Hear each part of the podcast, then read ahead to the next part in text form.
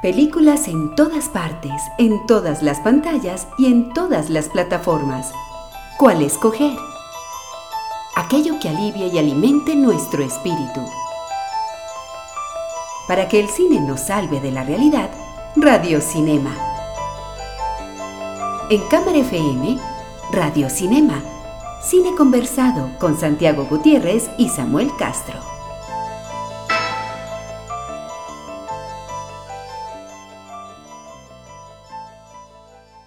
Llegan, por supuesto, los Oscar, los premios Oscar o los premios de la Academia, los premios eh, más importantes o más significativos de la industria del cine occidental. Nosotros no somos conocedores tanto del cine oriental, dominado por la cinematografía china, o por Japón, o por Taiwán, o por Corea, y, y no nos llegan muchas de las películas de allá o de la India. Por lo tanto, esta es nuestra industria y por eso los Oscar son pertinentes para todos nosotros, incluso en Latinoamérica, y por supuesto para los dos eh, realizadores de este programa, para Santiago y para mí, que nos vamos a ver la ceremonia desde el comienzo, con alfombra roja, con apuestas, con crispetas, con fiambre, con de todo.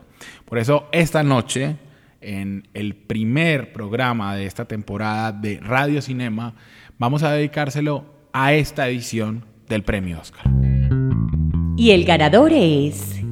Hablamos de premios en Radio Cinema.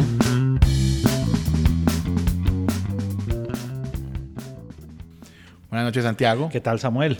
Buenas noches a los oyentes que nos escuchan por los 95.9 de Cámara FM en Medellín y a los que nos van a escuchar como podcast, como formato de podcast, en las distintas aplicaciones en las que este programa se encuentra, como iTunes Podcast, como Mixcloud, como Soundcloud como Deezer, como Spotify, yo no sé qué más, Santiago.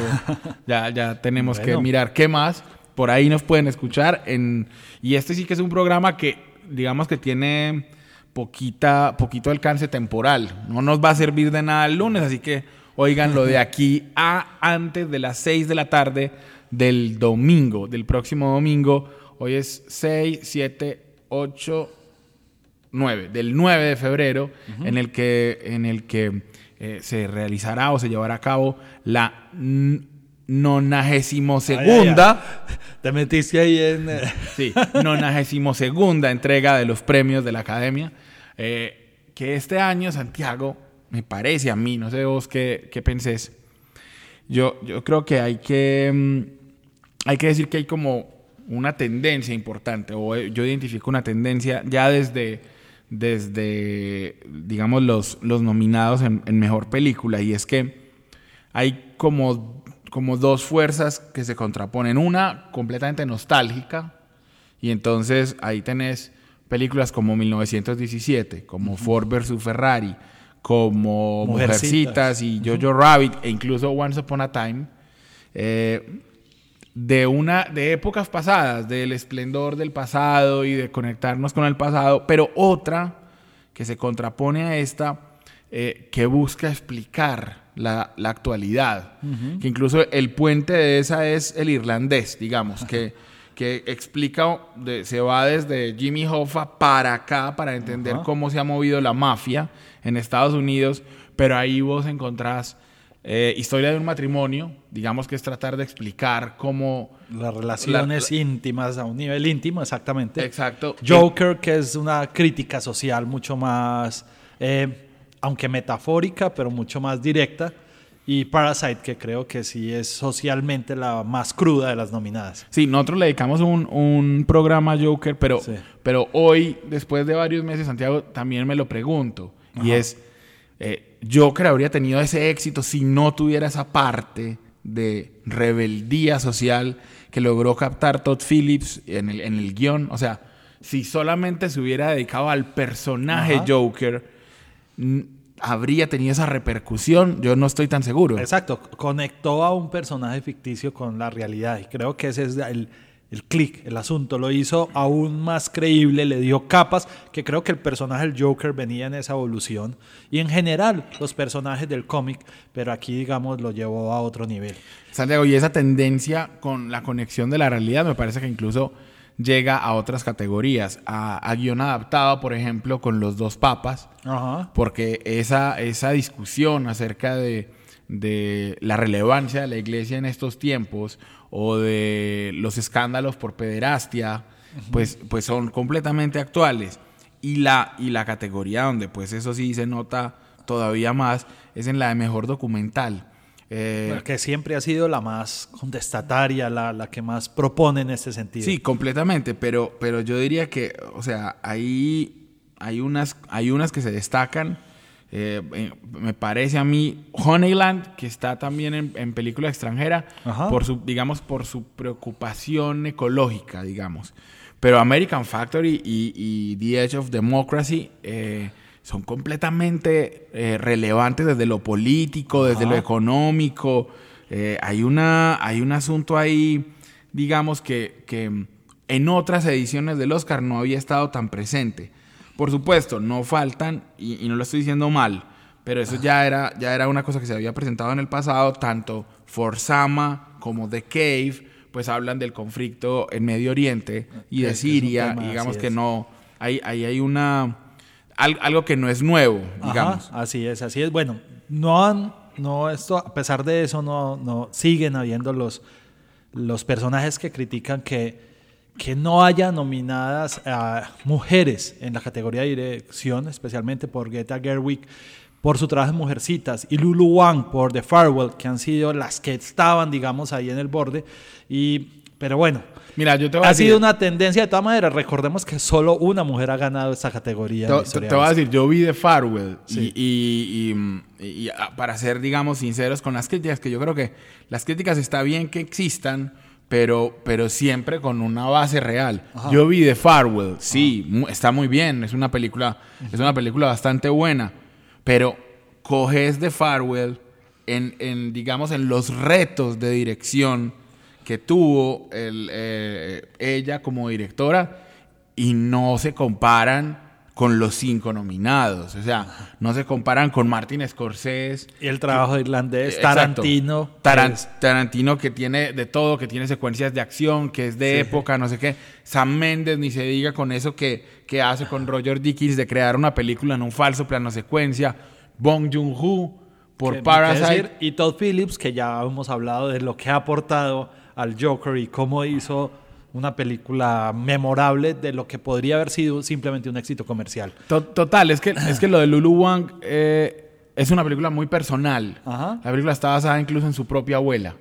Eh, y entonces entiendo que se, que, se le quiera dar relevancia, entiendo que, que queramos una participación de una minoría étnica pero, sí, porque han criticado lo mismo de Cynthia Erivo, que es la única eh, negra, y también han llegado a cuestionar que Antonio Banderas no es representación de los latinos para nada. No, pues no. Estamos entrando, digamos, aquí ya en. Pero en eso sí, en, en e-, esa parte, pero esa parte sí tiene sentido. Es decir, uno a mí pues que no me pongan a, Antonio Banderas como la cuota latina, ¿cierto? Porque estamos hablando de un europeo, ¿cierto? los españoles no son latinos, ni, ni, ni, No son latinoamericanos. Exacto. Sí, exacto. No son latinoamericanos, que es como la, la verdadera minoría que tendría que estar peleando por una participación en el Oscar. Sí, pero como siempre hemos dicho, llevamos tres años en esto, Samuel, o al menos dos, el, cine como expresión artística no puede ser de cuotas burocráticas por minorías. Simplemente eh, hay, películas con las que seguramente se fue injusto en los Oscars, pero no puede ser mirado bajo esa óptica de, cuotas. Sí, estoy completamente de acuerdo. Ahora, ahora bien, eh, digamos que sí me parece importante, no en los premios, en los festivales, no, no sé si la cuota, pero sí la apertura a, más. A, más directoras, por ejemplo. Es un escenario mucho más propicio. Exacto, es un escenario más propicio, ya no de cuotas, pero sí de porque un festival se supone que sí debe reflejar la diversidad de propuestas. Claro, y aquí lo hemos, aquí lo hemos hablado cuando hemos... Eh, hablado de Cannes. No, y del Festival de Cartagena, que es una lástima que haya perdido esa beta latinoamericana, porque era una, no me hables de eso, No me hables de eso, Santiago, no me hables de eso, por favor. Pero antes de, que vayamos a, a digamos, a diseccionar un poco cada, cada una de las categorías y que hablemos de, hay unas categorías que ya están cantadas, hay otras categorías que, que la apuesta pues todavía sigue corriendo. Yo no podemos dejar de mencionar a un gran personaje que precisamente eh, el día de, de ayer eh, nos dejó y, y tenemos que hablar de él, aunque le dedicaremos seguramente un programa especial a, a su memoria. Nos hacen reír, soñar y llorar. Aún así, no los conocemos. Personajes del cine en Radio Cinema. Nos referimos, Santiago, a Kirk Douglas. Sí. Eh, Kirk Douglas, una leyenda de Hollywood. Eh, el, digamos, el hombre que por siempre será Espartaco. Eh, el hombre, como lo puso el New York Times, como el, el hoyuelo más famoso de Hollywood. Ajá. Eh, un tipo que además creó lo que quisieron que fuera una dinastía y no se logró porque ninguno de los hijos de Michael Douglas, digamos, la, la, la logró. Pero Bueno, pero Michael logró lo que no pudo su padre, que fue un Oscar en competencia, digamos, porque Kirk Douglas tuvo solo un Oscar honorífico. No pudo ganar el Oscar porque tuvo otras tres nominaciones en las cuales no se le fue otorgado el premio. Sí, no, iba, iba a decir era que, que, mm, lo que da pesar, de, digamos, de la longevidad de Ajá. Kirk es que Michael no, poder, no va a poder hacer la biopic sobre él a no ser que utilicen la tecnología del irlandés. Yo Porque creo que es ya. que estamos hablando de que ¿cuánto tiene Michael? ¿80, 70? Una cosa así.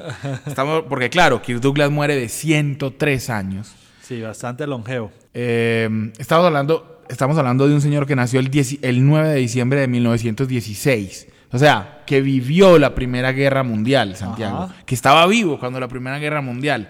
Por lo tanto, eh, se muere con Kirk Douglas una gran parte de la memoria de Hollywood. Y tenemos que resaltar además que aparte de una carrera que como todas las carreras en Hollywood tiene eh, picos altos y bajos y tal vez los, los picos más altos sean Spartaco y, y Path of Glory con, con Stanley Kubrick o Ace in the Hole con Billy Wilder, una película siempre menospreciada porque se adelantó a su tiempo. Eh, hay que decir que la, la gran acción de, de Kirk Douglas será haber sido el tipo que se enfrentó de verdad contra el macartismo y el tipo que dijo no puede haber más listas negras en Hollywood y hay que, re- y hay que volver a resarcir el nombre de gente como, como Dalton Trumbo. Eh, para, para los que no saben la historia, que seguramente hoy ha sido muy recordada en emisoras y en medios, eh, Trumbo había sido uno de los, de, los, de los nombres que había estado en la lista negra del senador McCarthy, había sido condenado al ostracismo, le tocó, como se, como se puede ver en el documental sobre él y en esa película protagonizada por, eh, ¿cómo se llama el de Breaking Bad? Eh, Eh, por Brian Cranston. con Brian Cranston. Sí. Em, como se puede ver en esas dos películas, eh, condenado a seguir escribiendo bajo otro nombre, bajo seudónimos, para poder cobrar, digamos, cheques, porque su nombre eh, era prohibido. Y Kirk Douglas, que no solamente protagonizaba Espartaco, sino que también la producía, em, se negó a que, a que Trumbo no saliera en los créditos y, y puso una película escrita por Dalton Trumbo y con esto di- dio, digamos, fin a, a la, a la lista negra. Esa acción que, por la que muchos dicen que nunca más ganó el Oscar, es decir, porque nunca ganó el Oscar, eh, porque, porque digamos que fue contra las reglas y había mucha gente tradicional. Se, en la película, por ejemplo, se ve que en, el, en la otra ala de los no liberales eh, eh, eh, había un montón de personas con mucho poder en Hollywood, pues Kirk Douglas será recordado por eso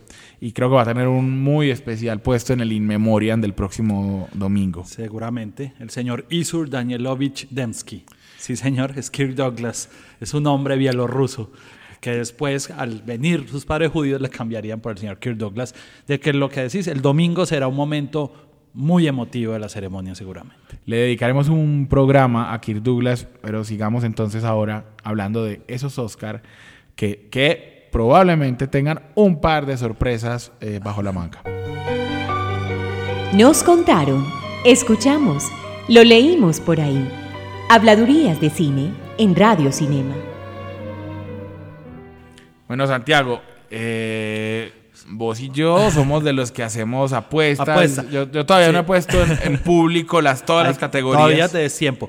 Para empezar, creo que es, es- creo que para la historia las nominaciones de este año quedarán como una buena fotografía de lo que se movía en el cine actual. O sea, creo que expresan muy bien la dinámica del, al menos del mainstream cinematográfico mundial, las nominaciones por los nombres pesados que hay en varias categorías como director, por las nuevas figuras ya establecidas que están en la categoría de mejor actriz. Y por, incluso iba a decir, por las nuevas plataformas. Solo por- el hecho. exacto. Solo el hecho de que en, en película animada, para irnos pues a una categoría específica, solo el hecho de que esté Laika con Missing Link, que Laika es esa, esa mm, eh, preciosa productora, digamos, de, de cuadro a cuadro, con plastilina y demás Ajá. pero que haya dos películas que o compró los derechos o patrocinó Netflix, o sea, que se lanzaron a través de Netflix, eso ya dice mucho. Bueno, exacto. Y que hayan desplazado a Frozen 2, que era que aunque el imperio Disney está con Toy Story 4, haber dejado por fuera Frozen 2 eh, debe haber sido una derrota para los estudios más importantes de animación de la historia del cine. Sí, pero yo te voy a decir, también eso demuestra una cosa que yo siempre he dicho, y es que Frozen 2 no es tan descrestante desde lo visual. Frozen, en general. Es decir, al ser todo blanco, Claro, más, o menos, más o menos se van por la fácil. Sí, pero la, la primera no lo era. De hecho, yo siempre en varios, cuando he hablado de esta película con algunas personas, creo que Disney se encontró con un éxito inesperado en Frozen. eh, pero Frozen estuvo nominada y ganó por su canción, que ya es un clásico, pero, pero aquí ni siquiera, ni siquiera le dio y, y creo que Netflix fue el que, la talanquera que le, le puso y creo que debe ser un golpe doloroso que debe haber movido los cimientos dentro de, de Disney. Te voy a decir, yo creo que Toy Story 4 tiene ese Oscar. Ah, si- seguramente, sí, seguramente. Pero si se lo dieran, lo voy a decir también, si se lo dieran a Perdí mi cuerpo, la película francesa, no me molestaría. Qué película una- más bella. Es una propuesta Uf. diferente y arriesgada, pero ya sabemos que al, eh, mm, hemos tenido este, este mismo fenómeno varias veces y se queda en la puerta del horno y creo que ya debe darse por muy bien servido estar al lado de los gigantes de la animación. Otra cosa que me gusta, Santiago, de, de este, de este Oscar es que fue la oportunidad de, de volver a darle importancia a una película que tuvimos en cartelera y que, me- y que a mí me pareció igual mejor de, de- que el promedio, que es Ford versus Ferrari. Ajá. Eh, sus nominaciones al Oscar en categorías como edición de sonido, que yo no sé si el hype, perdón por el anglicismo, pero si esta emoción por 1917 pues sigue hasta ganarse todas las categorías técnicas en la que está, pues lo entenderé, pero para mí las cuatro nominaciones de, de Ford versus Ferrari como película, en edición y en mezcla y edición de sonido, eh, me, me- me- me gustan mucho. Yo creo que en sonido tiene posibilidades buenas de ganar. Sí, pero ojo que también tenemos eh, Star Wars, el ascenso de Skywalker, que mm, a veces pienso en el fenómeno, fenómeno El Señor de los Anillos, que, que la academia terminó premiando la última para premiar toda una trilogía. Entonces no sé si tal vez le hagan un guiño al trabajo de de J.J. Abrams en esta nueva etapa de Star Wars para esas categorías eh, técnicas. Bueno, otro, otra cosita ahí para mencionar es la doble nominación de Randy Newman, que está en mejor canción eh, eh, por la canción de Toy Story 4, Ajá. I Can't Let You Throw Yourself Away, Sí. pero también está nominado como mejor compositor de esa banda sonora hermosísima, que es la de Historia de un matrimonio. Pónganle ojo, oído mejor, a esa, a esa banda sonora que es para mí lo más bonito que escuché el- año pasado. Bueno, podría darse un guiño a Elton John también aquí en las categorías musicales, tal como la academia le hizo a Freddie Mercury como Bohemian Rhapsody el año pasado. Bueno, Santiago, eh, no, vamos a dejar, digamos, la, la- ahí- las ahí- menores y vamos la- a las fuertes. Sí, porque en edición puede haber sorpresas, en fotografía podrá haber sorpresas. El solo hecho de que se haya, se haya colado The Lighthouse en nominación a mejor fotografía, pues ya es una cosa impresionante. Pero en, en las categorías Fotografía grandes. está bien disímil Uf. además, porque es que son- las categorías están muy disímiles, está muy difícil uno porque son propuestas muy contrastantes. Completamente. Yo, Sí. Y además son grandes nombres. O sea, Sí. solo en fotografía tenés a Robert Richardson, a Rodrigo Prieto y a Roger Dickens. Exacto. Y Yarin Blaschke, que creo que así se dice el apellido, el de The Lighthouse, hace una propuesta en blanco y negro que es brutal. de- o sea, brutal. En, en el mejor sentido de la palabra brutal. Pasemos en limpio. Jojo Rabbit creo que fue una película que tuvo más gas y creo que no va a llegar a, a nada en, A la- nada, en la sí. noche. Se va a desinflar. Para empezamos, va a ser el de- la desinflada de la noche. Se va a desinflar porque, porque además yo creo que ya con ciertas cosas, yo creo que ya se decidieron eh, la gente a que el Oscar a, a película, a, perdón, actriz de reparto va a ser para Laura Dern. Exacto. O sea, si alguien pudiera quitarle ese Oscar a ella, sería Margot Robbie por, por Bombshell, porque no creo que a Scarlett le, le llegue, lo que vos decís, le llegue el impulso hasta allá. Bueno, Scarlett de todas maneras ya ha hecho algo grande, teniendo dos nominaciones en, en dos categorías este año, lo cual la, definitivamente ya la catapulta si teníamos dudas como la figura más importante del cine de Hollywood en la actualidad. De, eh, en directores también es donde está la cosa. Se lo van a dar a Sam Méndez, se lo van a dar a Quentin Tarantino O a o a Bon Joon-ho para que ese sea como su premio de consolación. Yo pienso que por ahí puede estar. Hablábamos fuera de micrófono. Pienso que Parasite va a tener el recorrido de Roma del año anterior, aunque Roma tenía más nominaciones, claramente. Pero creo que se va a quedar con la de eh, habla no inglesa. Creo que, que esa está muy cantada. Y diría que o director o guion. Todavía no me decido. Una de las dos creo que va a ser para Parasite. Bueno, actor de reparto. Ah, ese es un all-star de, all-star de los tremendo. últimos años del cine. O sea, Total. Brad Pitt, Al Pacino, Joe Pesci, Tom Hanks y Anthony Hopkins. Joe ¿Qué Pesci? Joe ¿Cuál Pesci se lo habría ganado si le hubiera dado la gana, pero como no quiso hacer campaña, como no quiso ir a cócteles, como no quiso ir a Es ninguna mucho cosa. mejor que Al Pacino en irlandés. Sí. Para empezar, ahí poniéndole a la par. Bueno, yo no sé si mucho mejor, pero, pero, sí a es- mí me gustó más. Sí, es un personaje. Yo Pe- pero, creo- pero eso es de Brad Pitt. Sí, además es un guiño justo a un... a- como siempre aquí defendemos a estos personajes que por cara bonita a veces son duros, pero realmente es un gran actor y es lo más destacado para mí, que yo ya aquí expresé mis cuestionamientos a la a película Time. de Quentin Tarantino, es lo mejor de la película. Bueno, eh, act- actriz, en, René- actriz principal, René ya René Zellweger. Ya lo tiene marcado, puede, puede llevar una plaquita para ponérselo al Oscar. En actor principal también, Joaquín va, o sea, debe estar puliendo su, su discurso, pero viene mejor película, Santiago, y ahí es donde yo digo, no lo sé, no lo sé. Hoy, hoy, jueves, no lo sé. Creo que puede, que, que no, no, no creo que sea Hollywood tan liberal para dárselo a Parasite. No, yo tampoco creo. Y 1917 parece llegar con la más fuerza, pero Once Upon a Time sería darse un autoelogio a sí mismo Hollywood y creo que puede hacerlo.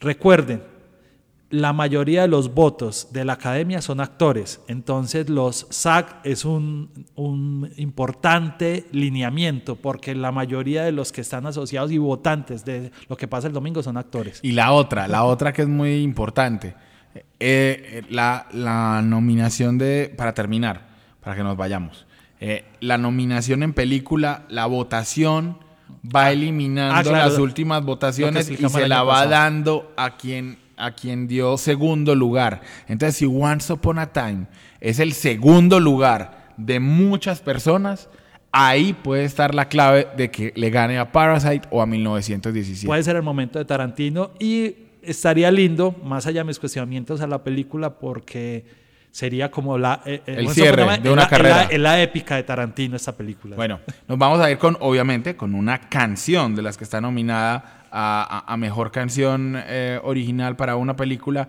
y vamos a escuchar al- el, que va a ser uno de los shows de la noche, a Elton John y Bernie Taupin eh, cantando, porque ellos son los compositores de esta canción que se llama I'm Gonna Love Me Again. Con esto nos despedimos y nos escuchamos dentro de ocho días en Radio Cinema.